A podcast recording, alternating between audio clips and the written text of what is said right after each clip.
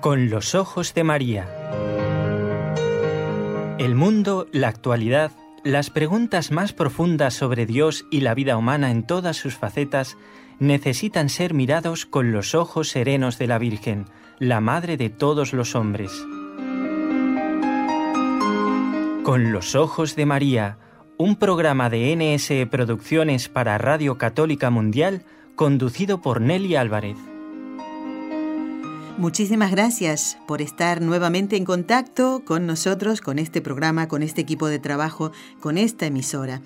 Quienes nos acompañan a través de la parte técnica son desde aquí, desde la ciudad de Barcelona, Raúl García con este equipo NSE, Nuestra Señora del Encuentro con Dios. Y desde Estados Unidos, concretamente en Alabama, en Birmingham, está Jorge Graña con nuestros compañeros de Radio Católica Mundial.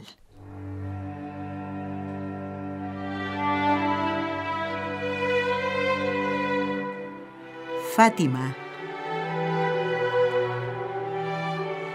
Decía San Luis María Griñón de Montfort, la Virgen es el medio del cual se sirvió el Señor para venir a nosotros. Es también el medio del que debemos servirnos para ir a Él.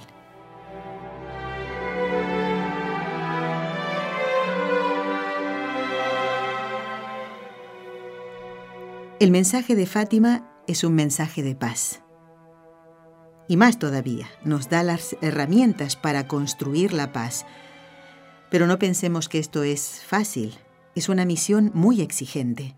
Y hoy vamos a ver sus implicaciones, si nos concierne a todos o no.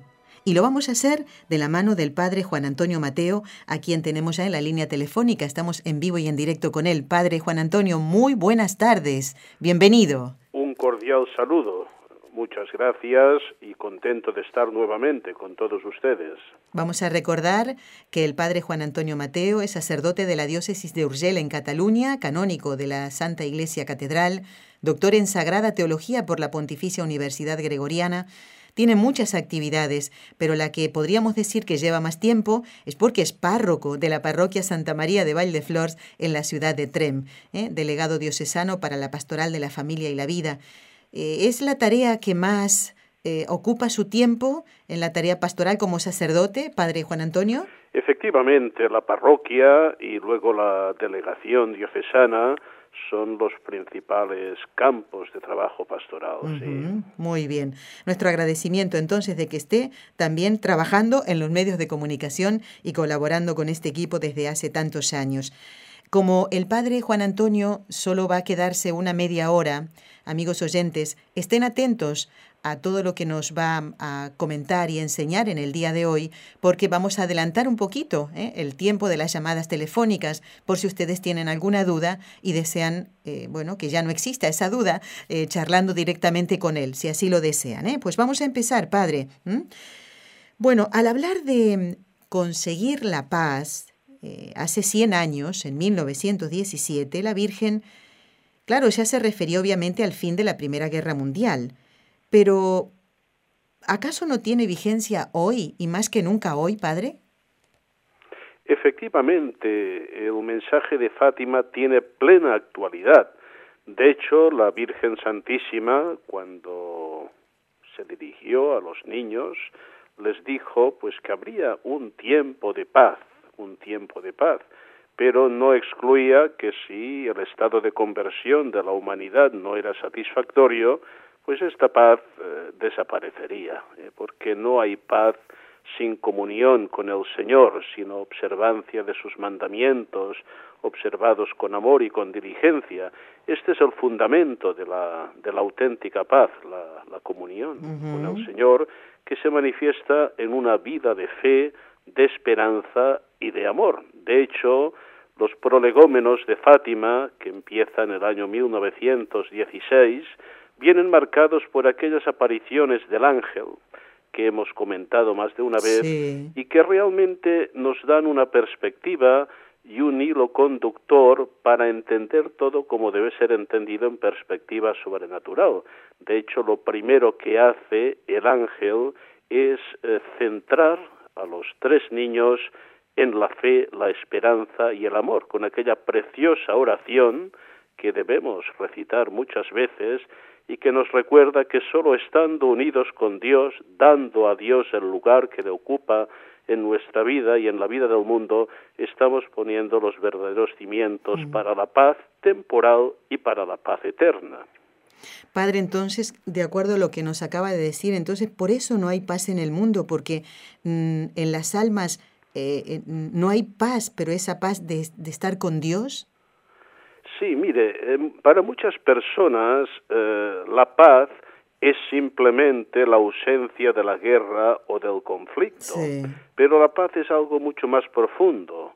La paz es una armonía, una armonía un centrarse, un estar sobre los verdaderos fundamentos, y el fundamento de todo es Dios. Si no ponemos a Dios en su lugar, si no observamos su designio, entonces estamos construyendo la realidad en un sentido contrario, es decir, la estamos destruyendo, nuestra vida, la vida del mundo. Y aquí está la raíz de que no hay paz, no hay paz en las conciencias, no hay paz en las sociedades, no hay paz en muchas familias, no hay paz en el mundo, porque nos empeñamos en construir en la dirección contraria, es decir, no poniendo a Dios en el fundamento y en el primer lugar. Aquello que dice el Salmo, en vano se esfuerzan los constructores si no construyen sobre el fundamento que es Dios. ¿Y cómo nos propone la Virgen Santísima eh, luchar, entre comillas, ¿no? para conseguir la paz? ¿Tenemos armas, Padre? ¿Y quiénes son los, los enemigos que nosotros tenemos que vencer para alcanzar nuestra paz interior? Y de ahí vendrá la otra, ¿verdad? La, la, del mundo. Efectivamente, yo creo que el primer llamado de Fátima es el llamado a la conversión. A la conversión y a la fe. Y esto nos muestra también la raíz profundamente evangélica de todo cuanto acontece en Fátima. De hecho, el Señor empieza llamando a la conversión y a la fe. Convertíos y creed en el Evangelio.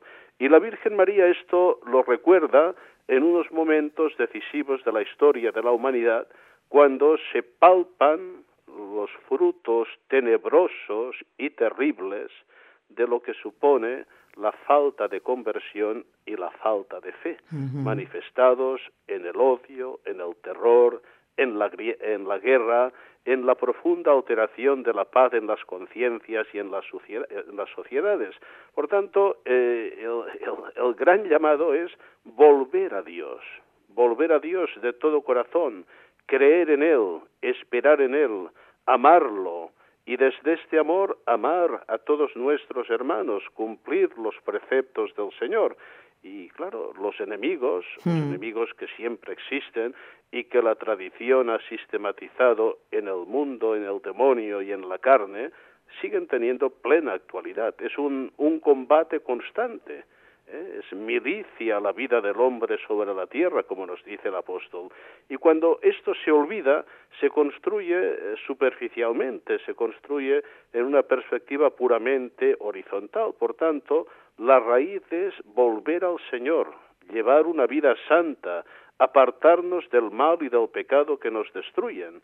Si no hay esto, mm, habrá pues una estética de la paz, un maquillaje de la paz que en el fondo no satisfacen a nadie y que tarde o temprano se manifiestan del todo ineficaces. Y después, padre, cuando uno eh, conversa más profundamente con las personas, eh, se da cuenta que no tienen paz interiormente y muchas veces, no sé si a usted alguna vez en alguna consulta o justamente cuando la gente va a confesarse le han dicho estoy viviendo un infierno esta es la palabra que muchas veces define. Sí, es ¿eh? un, un, pregustar el infierno. De todas formas, cuando una persona va a confesarse, ha dado un paso muy decisivo. Exactamente. Es decir, se está poniendo en la perspectiva correcta, está iniciando un proceso de sanación y de pacificación interior realmente auténtico.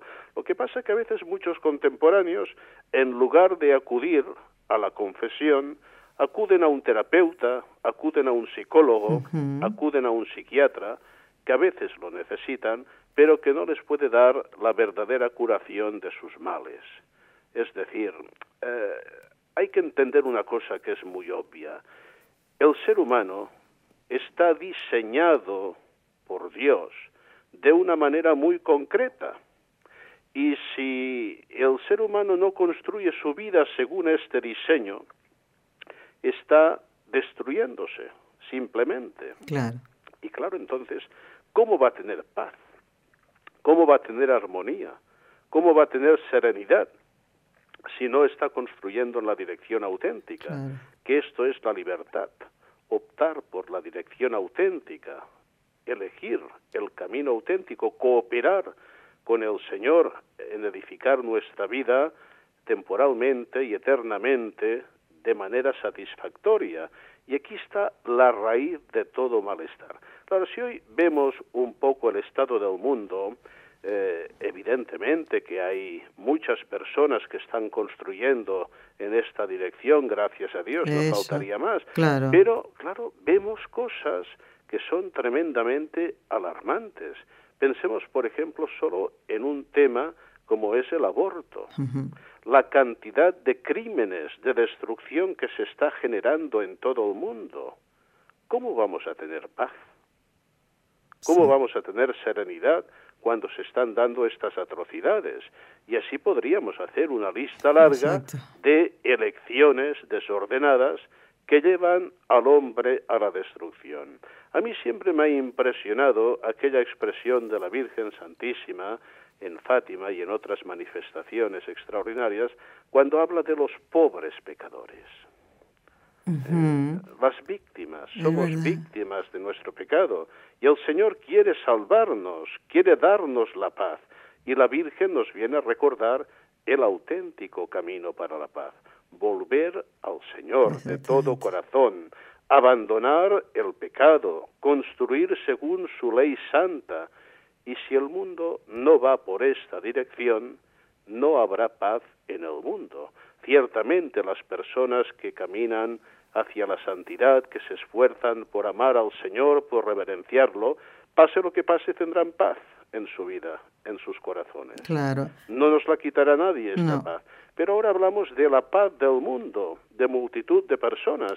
¿Y por qué la Virgen en Fátima hace esta irrupción extraordinaria? Lo decía el Papa San Juan Pablo II, porque ve que la humanidad lo necesita. Exactamente. Porque ella es nuestra madre y se estremece ante el destino fatal de tantos de sus hijos que caminan por un camino totalmente desorientado. Y aquí viene aquella primera visión terrorífica del infierno que marca el primer secreto, la primera parte del mensaje de Fátima y que dejó una profunda huella en los videntes.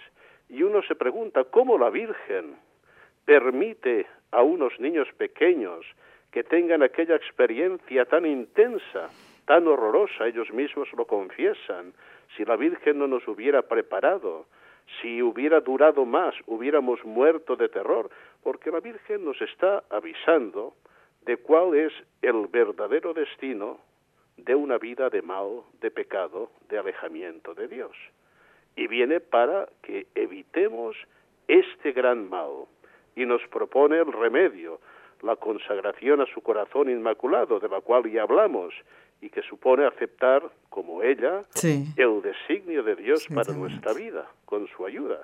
Este es el, el gran trasfondo del mensaje de Fátima que yo creo que tenemos que ir recordando una y otra vez porque hay muchísimas personas, y a veces me encuentro incluso personas en la iglesia, que dan por descontado que no es posible algo tan fatal como la condenación eterna. Y este es un gravísimo error. Es posible, claro, que es posible. Claro, entonces ¿para qué vino Jesús, no? Mal, claro. ¿Para qué vino Jesús, Padre, si no... Para salvarnos. Pero de eso, justamente. La muerte eterna, evidentemente. Sí, sí. Y, claro, lo que no podemos hacer es reducir la vida cristiana a una pura filantropía eh, que si se entiende mal puede degenerar en una auténtica ONG. Evidentemente que la caridad es, eh, hacia nuestros hermanos y más necesitados es un aspecto fundamental de nuestra fe, pero tiene unas raíces, unas raíces que nunca debemos olvidar. Y hoy pues hay un poquito este peligro, Bueno, esto del infierno es cosa de tiempos pasados, como si Dios es tan bueno, va a permitir, pues el Señor nos avisa. ¿eh? Tú puedes escoger este camino ¿eh? si llevas esta vida, si vas por este camino. Y esto es algo que yo creo que tiene muchísima actualidad. Padre, ¿podría recordarnos cómo se describe esa visión del infierno, esa realidad del infierno, ¿eh? en esa, cómo, cómo ven los niños. Obviamente es Lucía la que después lo escribe, lo pone en un papel, ¿no? Pero se quedó en la retina de los tres, o sea, en los ojos de eh, los tres. Es una visión imaginativamente muy intensa, muy fuerte. En esto siempre debemos distinguir lo que es el lenguaje y el contenido profundo. Es decir, eh, el lenguaje es un lenguaje aproximativo, como todas las realidades sobrenaturales.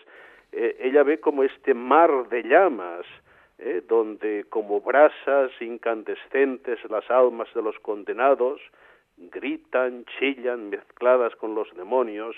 Es un mensaje que en el fondo expresa desesperación, expresa sufrimiento irrevocable, expresa fracaso total de la vida, que es lo que nos dice el concepto condenación eterna. Eh, yo siempre digo que debemos distinguir bien el mensaje de la realidad. Claro. Y me explico. ¿eh? Cuando San Pablo, por ejemplo, para hacernos entender qué es el cielo, la salvación eterna, utiliza aquel lenguaje tan hermoso, dice, ningún oído ha oído nunca, ningún ojo ha visto lo que Dios prepara para los que le aman, pues yo digo que inversamente podríamos decir lo mismo, nadie se puede llegar a imaginar lo que supone apartarse de Dios definitivamente. ¿eh? Y estas imágenes están en función de este mensaje, que es un mensaje realmente muy serio, ¿eh? muy serio la frustración total de la vida, el no poder ya ser feliz para nunca jamás, el sufrimiento que uno escoge porque Dios no crea el infierno. Dios no crea el infierno. El infierno es una elección de una eh, libertad culpable. Los primeros condenados, ¿quiénes son? Los demonios. Los demonios que se apartan de Dios, que se alejan de Él, es decir, el infierno es el rechazo de Dios, de su amor, de la felicidad, de la salvación, y esto acontece también en la vida de la persona. La persona tiene una libertad que puede decir sí o no a Dios. Y lo dice, lógicamente, en los actos concretos de una vida que se va construyendo. Y esto es lo más horroroso, lo más terrible. No sé si me explico. Totalmente, totalmente, padre. Y después, repasando un poquito justamente esa visión del 13 de julio de 1917, es la misma Virgen que les dice, ella, claro, eh, al ver que ellos estaban asustados, ¿no? Y, como para pedir socorro, decía Sor Lucía, al levantar la vista hacia ella, le, le dice de una manera bondadosa, como una madre, ¿no? Pero a la vez triste, esto lo, lo escribe Lucía, dice, ¿habéis visto el infierno? Y es clarísimo aquí, Padre, a dónde van las almas de los pobres pecadores. Exactamente. Y después Pero seguidamente dice, para evitar esto, esta, exactamente, yo vengo a traer el remedio, que es la consagración, etcétera, etcétera. Sí. Es decir, eh, el destino del hombre que rechaza a Dios, que rechaza su amor, que rechaza su salvación, es este.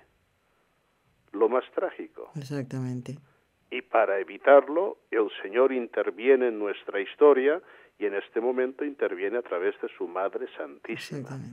Y este mensaje debe ser acogido en toda su seriedad y en toda su profundidad. Y acogerlo significa dar frutos de conversión, de santidad, de vivir en gracia de Dios.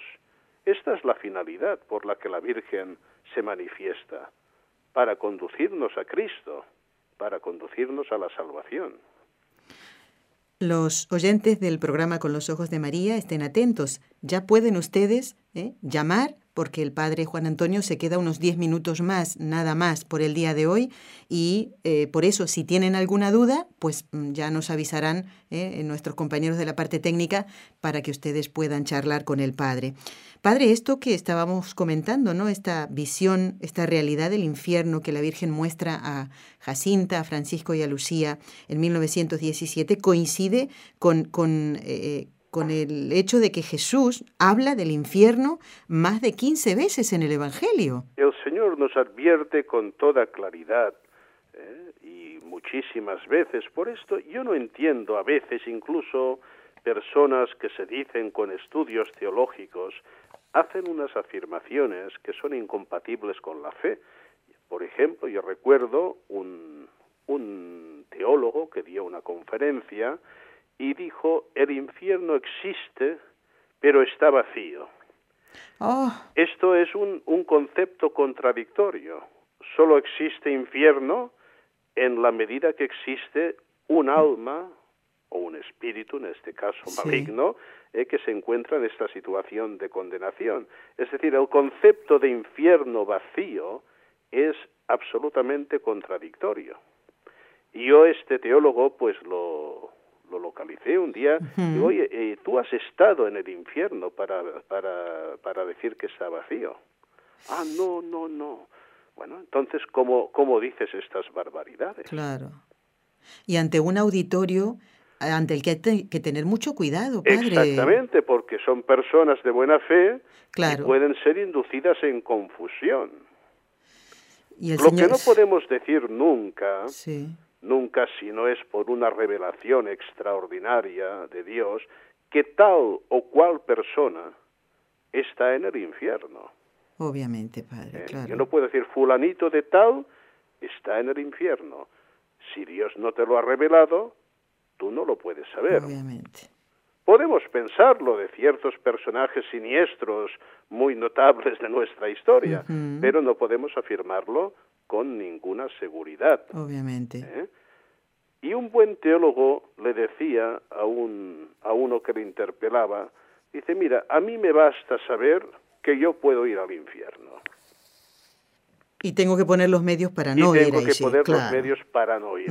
Pero claro, llegar a estas afirmaciones puede conducir a unas actitudes muy temerarias en la vida. bueno, si no hay infierno, si nadie se condena, pues hagamos lo que nos dé la gana. ¿eh? Y esto es terrible. Claro. Esto es terrible. Por tanto, hay que calibrar mucho estas afirmaciones. La doctrina católica nos dice que el infierno es una realidad porque sabemos que están los demonios condenados por toda la eternidad y que es una posibilidad concreta para cada persona si no acoge la salvación de Dios en una vida de conversión, de fe, de esperanza y de amor. Padre, hay que tener mm, mucho cuidado porque eh, si una persona haciendo estas afirmaciones muere así con esto, ¿no? Que, mm, eh, no va a ir solo a ese lugar. Y, al revés también, ¿no? Aquella persona que da buen testimonio, ¿eh? pues llevará detrás una, fila, ¿no? Es evidente que podemos, podemos inducir. Con todo, nadie se condena sin culpa propia. Nadie se condena sin culpa propia. Y también hemos de pensar que el Señor da luces y auxilios Obviamente. para que podamos eh, rehuir de, este fatal destino. ¿eh? Pero ciertamente que hay una gran responsabilidad. Hay una gran responsabilidad, sobre todo, de escandalizar a los más pequeños, que es un pecado gravísimo en el Evangelio. Yo me horrorizo realmente a veces cuando personajes, personas que supuestamente por su condición de personas consagradas deberían dar mucha luz, aparecen en un programa televisivo ah, y dicen en un momento dado una barbaridad, una blasfemia, una herejía, con toda la naturalidad del mundo. Esto hace un mal incalculable. Obviamente, padre, claro que sí. Y por supuesto, la, autoridad en la Iglesia tiene el deber de corregir públicamente estas personas para su bien y para el bien de los oyentes inducidos a confusión y error. Así es, padre. Tenemos una llamada ya que, bueno, le felicito a Mayra que ha prestado mucha atención eh, a esto de, de, llamar cuanto antes. Adelante. Bueno, Mayra de Miami, muy buenos días. El padre Juan Antonio te está escuchando. Adelante con tu pregunta, por favor. Mayra, no la estamos escuchando. A ver ahora, bueno. Mayra. No sé si habrá algún otro oyente. No, a lo mejor se ha ido. Bueno, lo esperamos entonces. ¿Ahora sí? A sí, ver. hello, ¿me Ma escuchas? Ahora sí, ¿Me Mayra. Adelante, adelante. Te escuchamos. Bendito Dios, gracias. Buenos días y gracias por esta oportunidad. Quería preguntar con respecto a la consagración al Inmaculado Corazón de la Santísima Virgen. Tengo entendido de que ha habido, eh, si no me equivoco, tres consagraciones. Hay un comentario que he escuchado también que no se han hecho de la manera que la Santísima Virgen la había pedido y que por ello la situación en el mundo cada vez está peor. Y otro, otra pregunta, eh, he oído decir que Haití es un el único país del mundo uh -huh. que ha sido consagrado dos veces al maligno y que eso posiblemente esté causando la situación tan terrible que hay allá. Ay, Tal bueno. vez precisemos tal vez precisemos una consagración a la Santísima Virgen correcta de todo el mundo y en particular de Rusia y de Haití. ¿Me puede aclarar, por favor? Gracias. Con mucho gusto. Gracias. Este es un tema que tratamos ya en un programa sí. anterior sobre la consagración. Hay que decir que efectivamente la consagración hecha por su santidad San Juan Pablo II se hizo por tres veces. El Papa quiso hacerlo muy muy bien, muy profundamente, muy explícitamente y concretamente la que se hizo por tercera vez eh, con motivo del año santo de la redención, creo, eh, la Sor Lucía de Fátima dijo que había sido hecha según la voluntad de la Virgen. Así es, Por tanto, sí. la, la, consagración está hecha.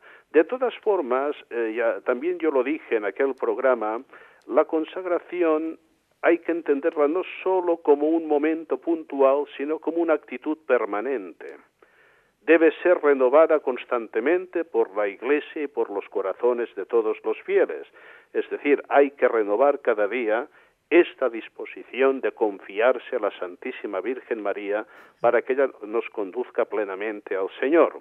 Es decir, hay una consagración que está hecha, solemne, formal, perfecta, que no le falta nada, pero esto debe ser hecho nuestro constantemente con uh -huh. esta actitud.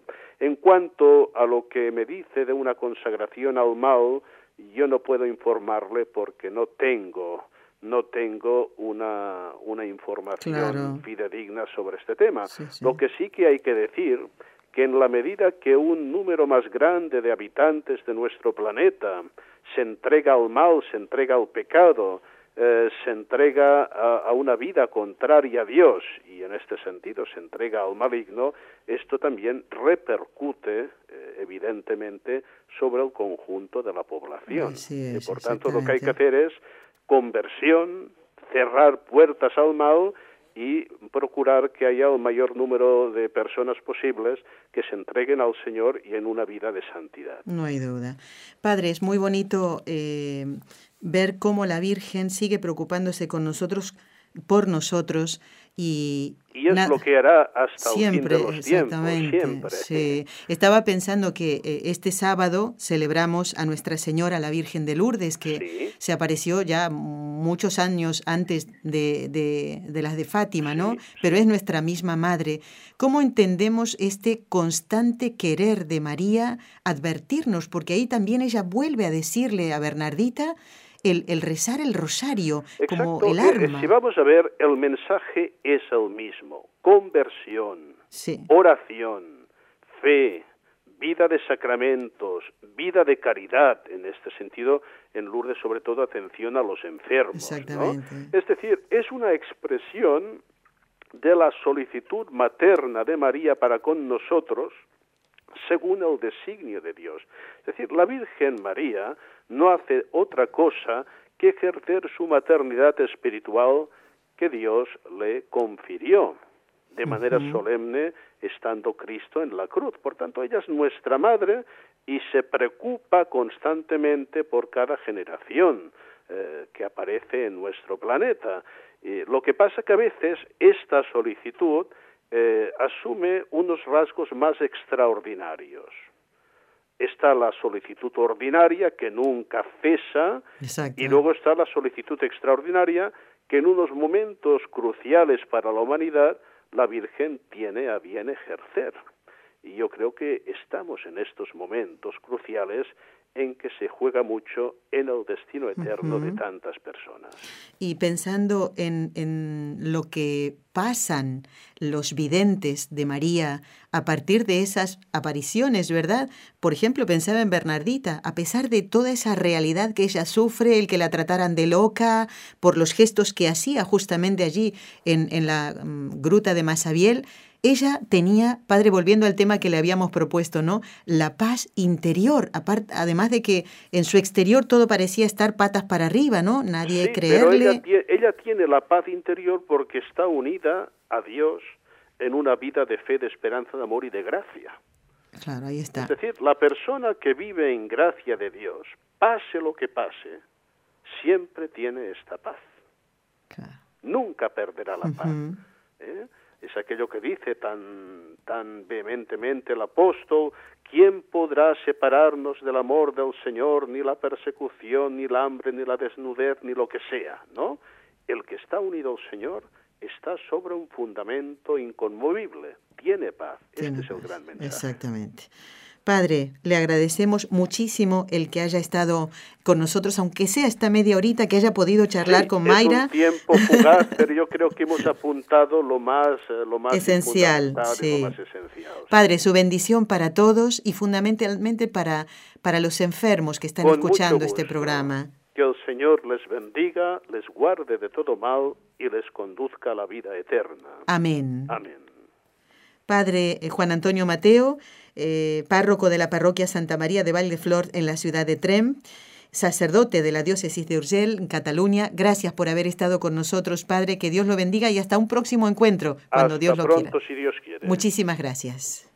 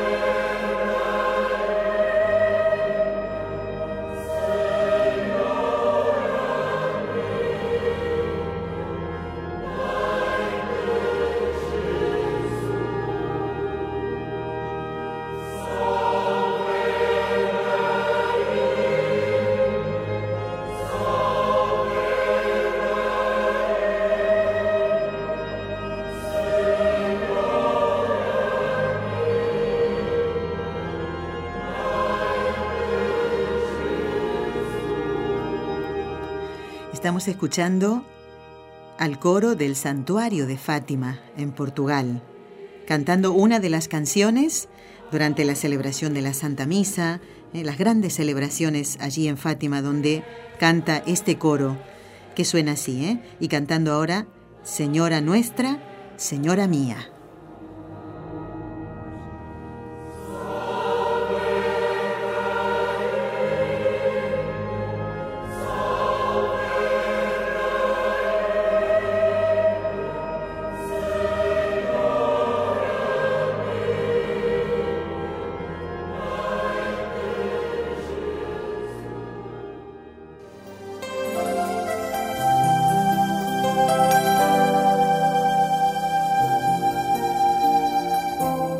Estás escuchando en Radio Católica Mundial el programa Con los Ojos de María, en vivo y en directo, presentado por el equipo Nuestra Señora del Encuentro con Dios desde Barcelona.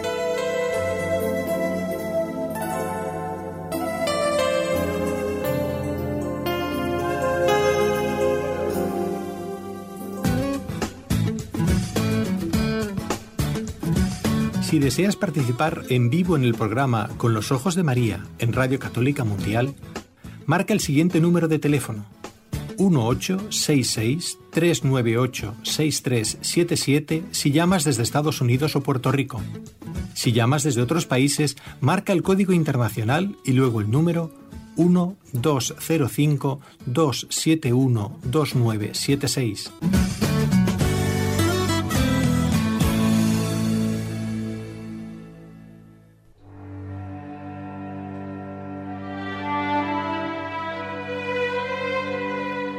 Mientras escuchábamos la canción Señora Nuestra Señora Mía, pensaba el papel de María, ¿eh? cómo ejerce su maternidad espiritual sobre nosotros.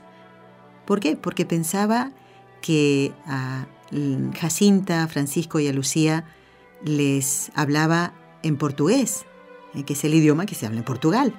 Ellos estaban en Fátima.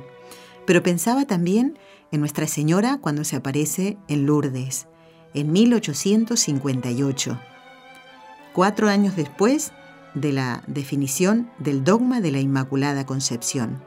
Y se presenta así justamente, dice, yo soy la Inmaculada Concepción. ¿Y por qué decía que se adapta? Porque a Santa Bernardita, que es la vidente de Lourdes, pues le habla, eh, no lo hace ni en francés, que es el idioma de que se habla en Francia, donde queda Lourdes, sino que le habla en el dialecto que iba a comprender Bernardita, el patois. Y al aparecerse, por ejemplo, a San Juan Diego, pues le hablaría, le habló en el idioma que él podía entender, como una madre. ¿Para qué? Para que ese mensaje llegara bien a quien iba destinado, no solo al vidente, no solo a San Juan Diego, no solo a los pastorcitos de Fátima, no solo a Bernardita, sino a todos nosotros. La Virgen nos trae un mensaje de salvación ¿eh? y lo hace hablando en, el idioma que el vidente entiende para poder transmitirlo. En cuanto a lo que preguntaba Mayra de la fecha de la consagración, eh, la fecha en donde se hace esa consagración que según decía Lucía era conforme a los deseos de la Santísima Virgen, fue el 25 de marzo de 1984. 25 de marzo, Mayra apunta, de 1984 por el Papa Juan Pablo II y justamente en Roma. Seguramente ustedes habrán visto algunas imágenes. ¿eh?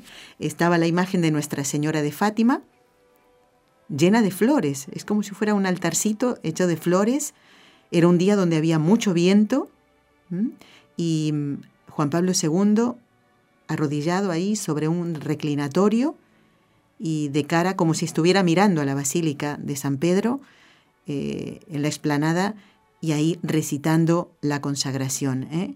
Y que, como dijo Lucía, era según los deseos de la Virgen. Y ahí no hay nada más que investigar. Si lo dijo Lucía, a quien la Virgen le trajo ese mensaje, no hay más que buscar. Esa fue la consagración completa. Se hicieron otras que, dijo Lucía, no eran completas, no eran según la Virgen lo quería. Por ejemplo, en 1965, la que hizo Pablo VI, inclusive la del 82 que hizo el mismo Juan Pablo II, y Lucía decía que todavía no era completa, hasta 1984. Si tienen la oportunidad de poder encontrar eh, la lectura, el vídeo donde el Juan Pablo II lee esta consagración, es impresionante, de verdad, es, es larga, es impresionante y le dice a la Virgen, Madre del odio, libéranos. Eh, de no acatar, más o menos así, ¿no? No, no recuerdo ahora las palabras literalmente, de no acatar la voluntad de Dios, los, los, los designios de Dios, eh, lo, que, lo que Dios quiere, es decir, los mandamientos, ¿no? los preceptos de Dios, esa es la palabra. Es, es realmente impresionante. Y Juan Pablo II lo hace con una unción, que realmente yo cuando lo, lo estaba escuchando, realmente a uno se le pone la piel de gallina. Y estamos pidiéndole a la Virgen que nos libre de todo eso, que nos libre de las guerras ¿eh? y que nos libre de estas cosas que nos esclavizan. Mm, y eso es el pecado, es lo que nos esclaviza. Bueno, ha llegado el momento de agradecer a algunos oyentes que nos han escrito, como Sonia, por ejemplo, que nos dice que le gusta mucho la música con la que acompañamos los programas. ¿Eh? Muy bien, Sonia. Y los espacios entre uno y otro, dice. ¿eh? Bueno, ella corre a apuntarlo para después buscar esa canción. Y algunas las ha podido encontrar, efectivamente. Bueno, esta es, supongo yo, no sé si en la página web del Santuario de Fátima estarán todas estas canciones preciosas que canta el mismo coro del santuario. Gracias, Sonia. Martín dice un abrazo fraterno en Cristo desde Carolina del Sur, en Estados Unidos. Les escribo para agradecerles por su programa con los ojos de María. Pido a Dios que les siga dando mucha fortaleza y sabiduría para que nos sigan educando en nuestra fe y más. Muchísimas gracias, Martín. Agustín dice, me sacudió el programa del lunes 6, Consolar el corazón de Dios. No sé qué nos pasa últimamente, pero se ha centrado un egoísmo en cada uno de nosotros, dice. Aquí en mi casa no sé qué es lo que nos... Mm, no nos podemos poner de acuerdo en nada, dice Agustín. Me gustó mucho la pregunta al doctor, ¿por qué porque me llegó directo al espíritu. Y yo respondí, si yo estoy triste, Dios lo está también. Y pido a Dios que me perdone. Qué bonito, Agustín. ¿eh?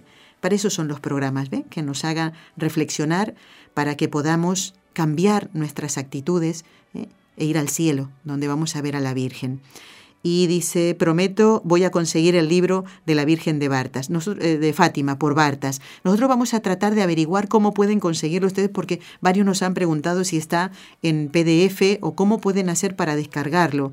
Lo vamos a buscar, tengan un poquito de paciencia, pero creo que esa espera valdrá la pena. Ojalá que lo podamos encontrar eh, para hacerles llegar a ustedes la forma de poder leerlo. ¿eh? Es un libro gordito, pero mm, que vale la pena. Es un tesoro, no hay nada para desperdiciar.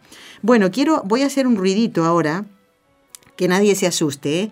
Este programa corresponde al 10 de febrero de 2017, aclaro, por si acaso. ¿eh? Bueno, a ver, a ver si suena.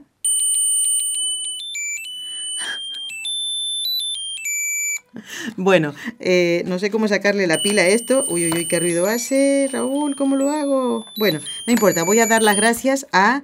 Eh, a ver, aquí está el nombre de la oyente. Me ha llegado tarde este saludo, pero espero que Ana Marisa Gómez de Miami esté escuchando este programa, porque ella le hizo llegar esta tarjeta para este equipo de NSE a don Enrique Calicó hace tiempo y nos la trajo en el día de ayer, no él, su esposa, ¿eh? porque él está en el hospital. Esta mañana hablé con don Enrique y agradece muchísimo las oraciones de todos y dice, se nota. Me dijo que la operación de su pierna izquierda salió muy bien, pero tenemos que seguir rezando. Parece que no ha pasado bien la noche, pobrecito. ¿eh? Entonces vamos a seguir encomendándolo. Pues Marisa, Ana Marisa, le mandó esta tarjeta para nosotros a don Enrique Calico y recién ahora lo tenemos. Así que acuso recibo.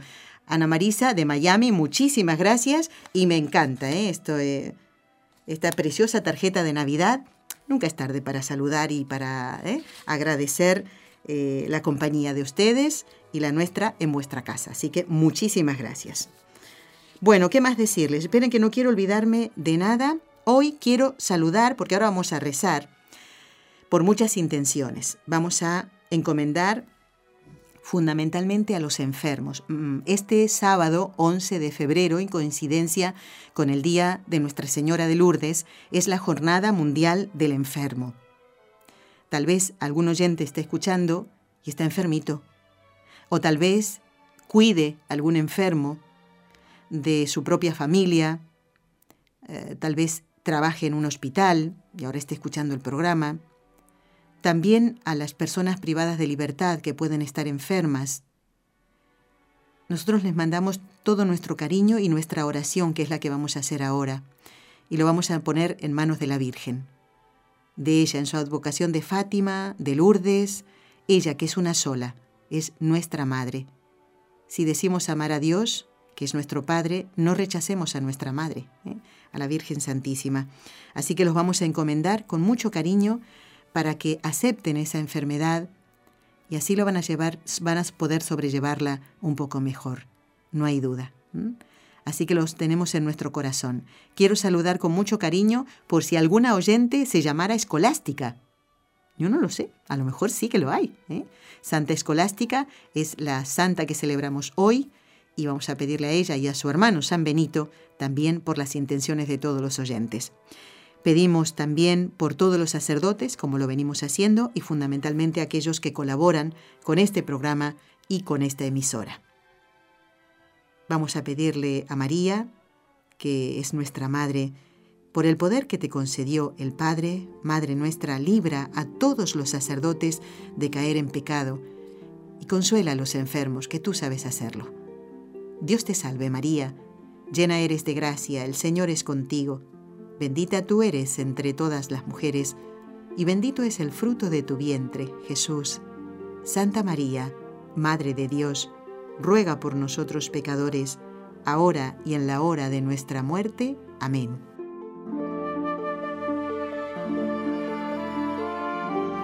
María, Madre mía, por la sabiduría que te concedió el Hijo, libra a todos los sacerdotes de caer en pecado. Dios te salve María, llena eres de gracia, el Señor es contigo. Bendita tú eres entre todas las mujeres, y bendito es el fruto de tu vientre, Jesús. Santa María, Madre de Dios, ruega por nosotros pecadores, ahora y en la hora de nuestra muerte. Amén.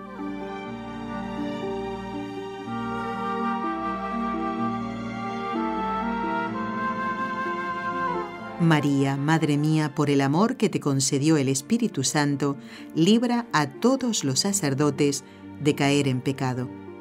Dios te salve María, llena eres de gracia, el Señor es contigo Bendita tú eres entre todas las mujeres, y bendito es el fruto de tu vientre, Jesús. Santa María, Madre de Dios, ruega por nosotros pecadores, ahora y en la hora de nuestra muerte. Amén. Dios Padre Todopoderoso, por intercesión del Inmaculado Corazón de María, te pedimos la santidad de los sacerdotes del mundo entero.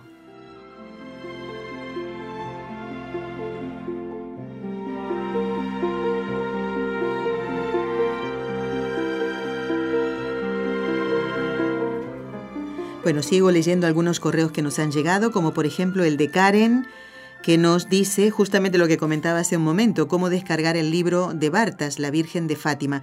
Tienes los datos correctos, ¿eh? Karen, muy bien, ¿eh? De manera que, eh, dice, en mi país no lo consigo en papel. Bueno, mira, mira.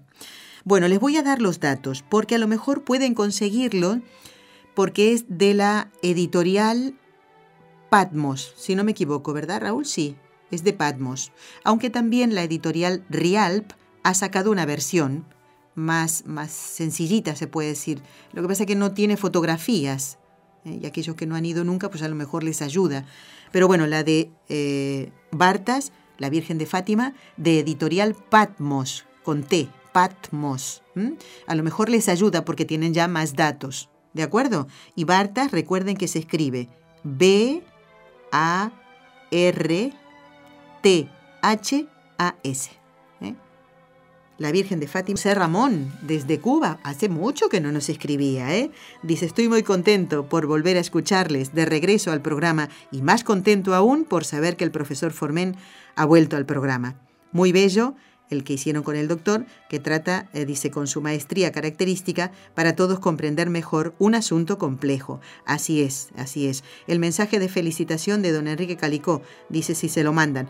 Bueno, eh, pues José Ramón, ahora en este momento don Enrique está en el hospital pero si tú nos envías un correo con tu dirección postal, pues yo creo que no va a tener ningún inconveniente. Lo único que tendrás que esperar un poquito, porque luego de el tiempo en que va a pasar en el hospital, entre 10 y 15 días, según nos ha dicho él, eh, toca la rehabilitación porque es eh, en la rodilla. Así que vas a tener que esperar un poquito. Pero si quieres ya mandarnos los datos, pues nosotros con mucho gusto pues se lo hacemos llegar. Y ya después él se encargará de eso. ¿eh? Así que, bueno, sigan rezando por don Enrique. Porque a pesar de no haber pasado bien la noche, eh, estaba muy animoso. Realmente es admirable este hombre, lo que es estar lleno de Dios. ¿Ven? Ante las dificultades, lo que conversábamos con, hoy con el padre Juan Antonio Mateo. Este hombre eh, don Enrique tiene, está lleno de Dios y a pesar de esta dificultad, no haber descansado bien, bueno, no lo pasó bien, pero está muy animoso. Y cuando le dije que ustedes estaban rezando por él, se puso súper contento y además dice, ya lo sé, ya lo sé. Él lo sabe. Así que lo encomendamos con muchísimo cariño a la Santísima Virgen.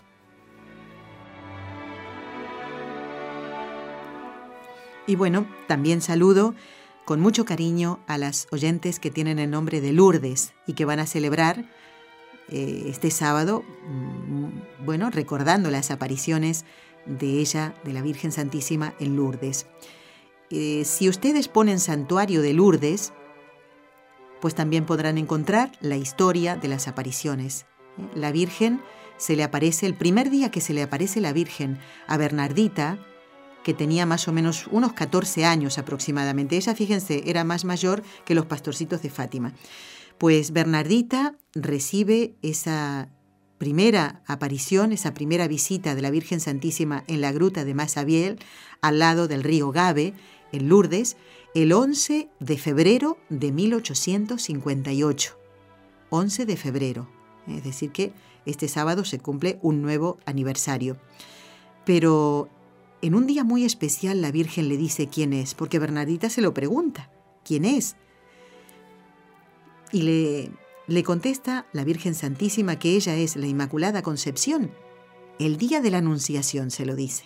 El 25 de marzo de 1858, la Virgen Santísima le dice, yo soy la Inmaculada Concepción. Y como Bernardita le costaba un poco eh, que, que los conocimientos entraran en su cabeza, pues ella qué va haciendo? Va corriendo a ver al padre Peiramal, su párroco, diciéndole, yo soy la Inmaculada Concepción, yo soy la Inmaculada Concepción. ¿No les ha pasado a ustedes alguna vez de repetir una y otra vez algo para que no se les olvide? Y más o menos, a ver, Raúl, ¿cuánto habrá? Unos 10 minutos corriendo, sería, desde la gruta hasta la parroquia. Más o menos, ¿no? Podría haber sido, sí, un poquito más, más o menos, sí. Entre 10 y 15 minutos habrá tardado Bernardita en llegar y habrá llegado súper agitada y ahí le dice al, padre Peiramal, yo soy la Inmaculada Concepción y él se queda admirado, pero a partir de eso el padre Peiramal cree en lo que Bernardita le dice. No dudaba de ella porque era una niña de la parroquia, pero claro, se asustaba un poco a ver si eso venía del demonio, le dijo. No, no, venía de la Virgen Santísima, nuestra Madre que traía el mensaje de paz. Amigos, se ha terminado el tiempo. Gracias a todos por habernos acompañado. Gracias a Jorge Graña y Raúl García en el control. Los esperamos el próximo lunes en Con los Ojos de María, a no faltar a la misa del domingo. Va a estar la hermana Carmen, no se lo pierdan, ¿eh? Has escuchado un programa de NSE Producciones para Radio Católica Mundial.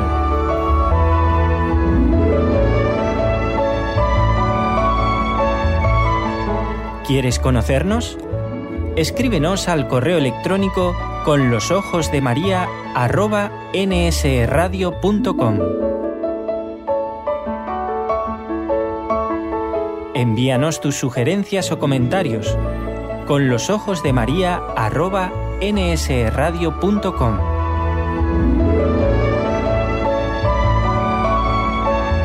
Te esperamos.